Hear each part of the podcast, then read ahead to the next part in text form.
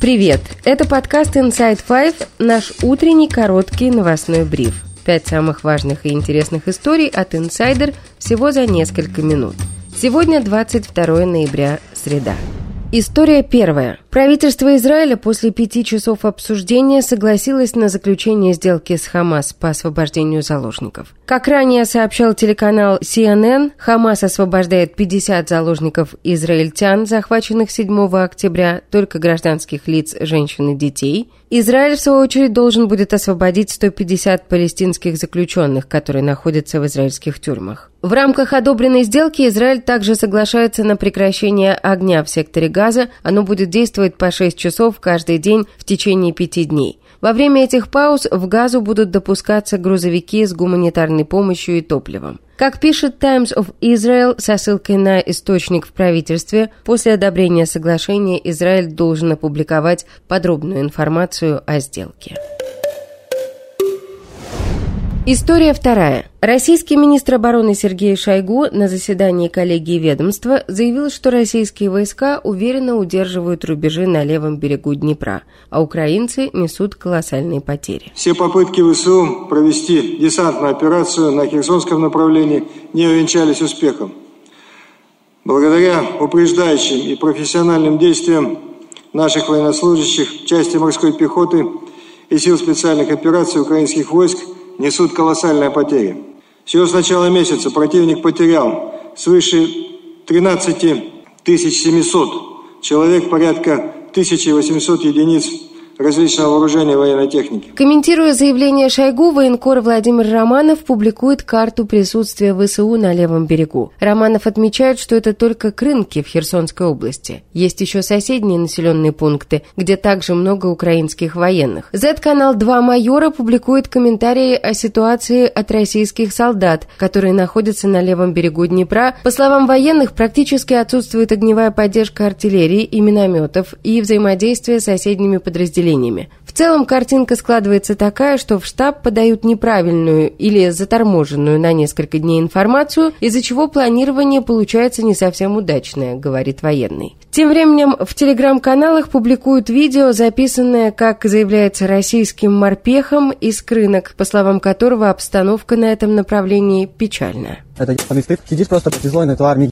и думаешь, должности меняются со скоростью звука. Вот засыпаешь одним человеком, просыпаешься с другим, все по максимально ебанутому происходит. Все очень гибло, все очень хуево. Пока что никаких изменений таких вот от командования не произошло. На фронт тем временем окончательно пришла осенняя распутица. Военнослужащие делятся кадрами того, как застревает в грязи тяжелая техника, и затопленных после дождей блиндажей и окопов с убегающими из-за прибывающей воды мышами.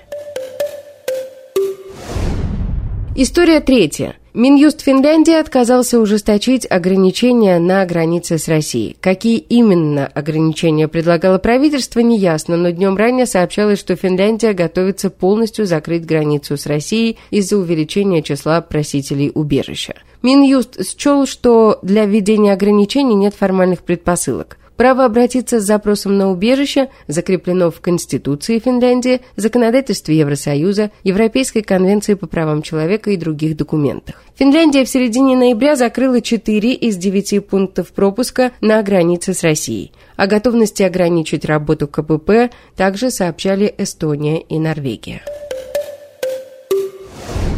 История четвертая. Основатель крупнейшей криптовалютной биржи Binance Чан Пен Джао покидает пост гендиректора компании. Он признал себя виновным в нарушении требований американского законодательства по борьбе с отмыванием денег. В рамках досудебного соглашения с Министерством юстиции Binance также обязуется выплатить штрафы на общую сумму 4,3 миллиарда долларов, чтобы компания могла продолжить работу на американском рынке. Нью-Йорк Таймс со ссылкой на судебные документы пишет, что основатель Binance в рамках сделки лично заплатит штраф в размере 50 миллионов долларов. Минюст США обвинял криптобиржу в отсутствии программы по обнаружению и предотвращению финансирования терроризма и отмывания денег. Также у американских властей возникли подозрения, что Binance могла позволить лицам из стран, попавших под санкции, торговать на бирже с гражданами США. История пятая. Замоскворецкий суд Москвы отклонил иск Нобелевского лауреата Дмитрия Муратова к Российскому Министерству юстиции с требованием исключить его из реестра так называемых иностранных агентов. Ведомство включило его туда в начале сентября. На заседании представитель Минюста заявил, что Муратов давал интервью иностранным СМИ из недружественных стран, а значит не мог высказываться о России положительно. Сам Муратов на выходе из суда подтвердил, что единственное, что ему вменялось, это выступление на YouTube-каналах иностранных СМИ. Претензия только в том, что это были YouTube-каналы, например, Deutsche Welle, которые признаны иностранным агентом. Законом это не запрещено, YouTube в России не заблокирован. Я был вынужден сказать, что все наши, многие наши национальные каналы телевидения пользуются YouTube. Поэтому ни суть претензий я не понимаю, ни того, что э, значит, это было, это было сделано. Э, вот, собственно, и все. Поставили профессию журналиста в Российской Федерации, на мой взгляд, под запрет. Обосновывая свое решение, министерство заявило, что журналист участвовал в создании и распространении материалов иностранных агентов и использовал иностранные площадки для выражения мнений, направленных на формирование негативного отношения к российской политике. Ранее статус так называемого иностранного агента пытались обжаловать Андрей Макаревич, Земфира, Макс Покровский и другие. Всем в этом было отказано. И это все на сегодня. Это был подкаст Inside Five.